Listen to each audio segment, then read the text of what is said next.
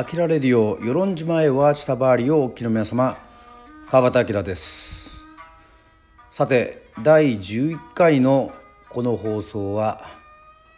先日1月18日に、えー、残念ながら永眠されました沖縄民謡界の大御所大城美佐子さんを、えー、忍んでですね忍ぶ会にしたいと思っております、えー、大城美佐子さんは大阪市大正区生まれで名護市辺野古で育ちました。そして1962年シングル「片思い」でデビューしました。あの民謡名人のカデガル林章さんとの、えー、デュオですね。名コンビとしても、えー、活躍しておりましたが84歳で亡くなりました、えー、自分もですねあのまあ与論島出身なんですけども沖縄民謡ね沖縄に近いですからあの、まあ、三振の音色かとかあの民謡とかもですねあの親しみをすごく感じてまして木梨小吉チャンプルーズとかリンケンバンドとかね、えー、千奈貞夫さんがプロデュースしたネーネーズとか。まあそういったところからよりその前の世代の人に興味を持ちまして、えー、カデガル林章さん、えー、こちらの方ですね。ビデオがありまして歌と語り、ね、これを買いましてそこに、えー、出てきたのが、えー、大城美佐子さんでございます。もう2人のね、えー、デュエットですか。もう掛け合いはもう本当に素晴らしいものがありますけども、まあ、このビデオぜひあの機会があったら見ていただきたいんですけども。牧師公設市場のラッパ節とかあとカチャーシーのシーンもすごく印象なんですがこうインタビューがですねすごくやっぱりこのトークですか語りがすごく面白いんですよね。それであの聞いてたのがですねあの300年後は歌とで歌と沖縄の歌と、まあ、言葉はどういうふうになってますかっていうふうにね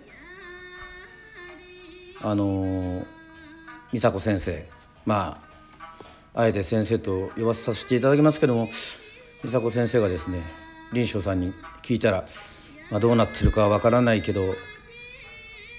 まあ時代はまた巡り巡ってねまた同じところに来たらいいねというふうにねそういうニュアンスで、えー、言ってました。またそこからですね美佐子先生に会う機会があったのはやはり、えーね、ザ・コブラツイスターズでデビューしてそしてソロ、まあ、よく沖縄居酒屋そうですねあの飲みに行ったりしたものですけども、まあ、そこからですねあの高円寺にある炎の居酒屋ダチビンの方に通うことになりましてですね。そしてあの弟がですね、まあ、アルバイトしてたというそういう縁もありましてなんと高円寺のダチビングループとそしてまあ沖縄のダチビン。ね、まあ、ありますけども、まあ、研修旅行としてですね、えー、与論島を訪れてくれました。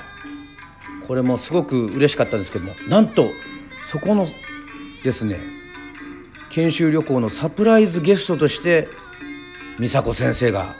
来たということで。まああの世論はですねあのちっちゃいですねあのプロペラ機だったりするんですけどもね飛行機が。ちょうどその時はですねあの台風が接近してましてそんな中もう本当にですね尊敬する大御所ですよ。美佐子先生ですねあの飛行機乗って世論に来てくれてそしてひょうきんね世論でおなじみのひょうきんに来てくれて三振で歌っていただきましたね。もうそれだけでもすごいことなのになんと帰りはピックまでもらったというねそういう思い出があります。そしてですねあのまあ川端明ソロを出した時に、えー、川崎にはクラブチッタですか、えー、そちらの方でもですねもう民謡界のまあ私あの大好きな「赤花」という曲のね、えー、作者でもある千奈貞夫さんをはじめ荒井幸人さん与那覇徹さんなど、まあ、沖縄民謡界の歌者がねこぞって揃ってすごいねそういったライブ。まあ自分は第1部で、ね、先生方はまあ第2部のステージだったんですけども打ち上げでご一緒させていただいた時にですね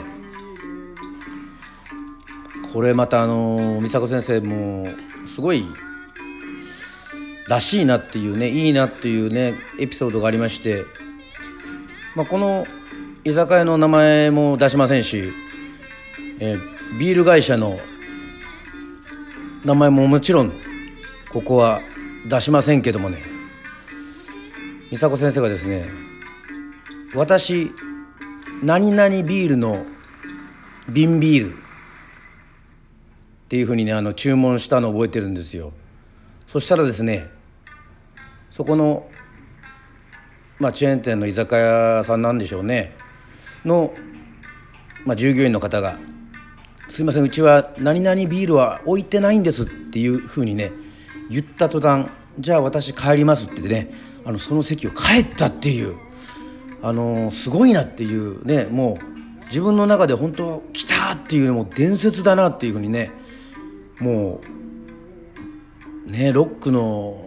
すごい人っていうかまあブルースマンですね。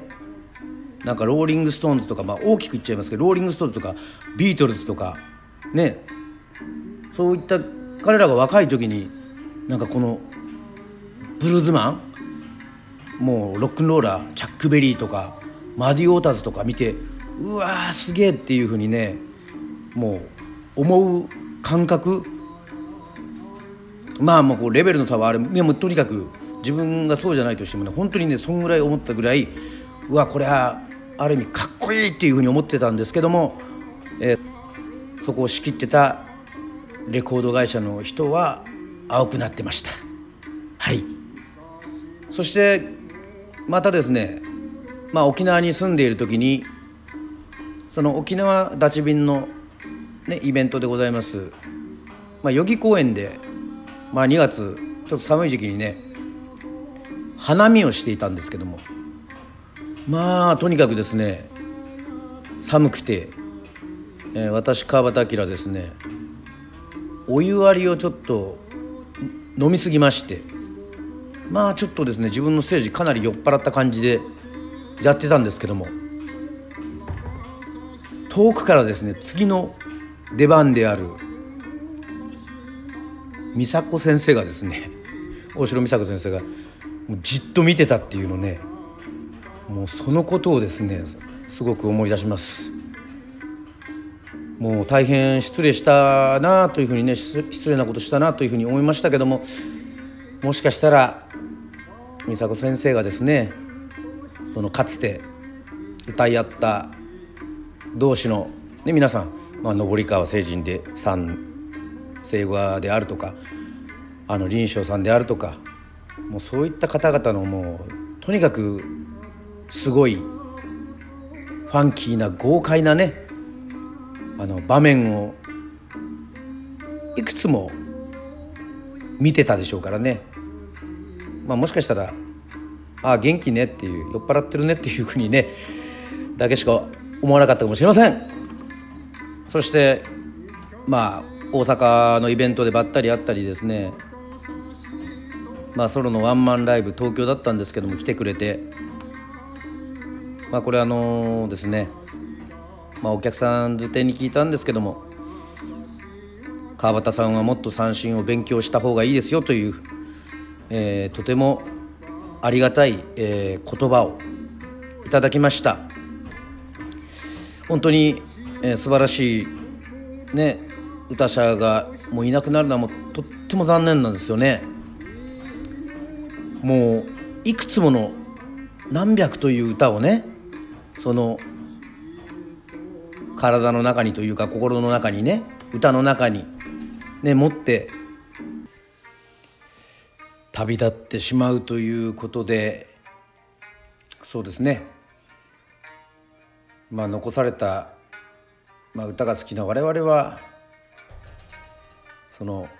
大城美佐子先生が出た映画の「ナビーの恋」とか、ね、DVD そして、えー、レコード CD の方もですねたくさん作品を残しておりますのでその歌を聴いてですねまた本当にまあその時だけじゃなくてねあの亡くなった時ではなくてこれからもずっとずっと深く深くこうやって関わったわけですから忍んでね行きたいというふうに思っております。どうか、えー、美佐子先生ゆっくり、えー、休んでください。はいといったわけでございまして今回の「あきらレディオ」ですね1月18日に永眠された沖縄民謡会の歌者大城美佐子先生を忍びました。それでは改めて美佐子先生のデビュー曲であります「片思い」を聴きながら今回の放送はお別れとなりますそれではまた会いましょう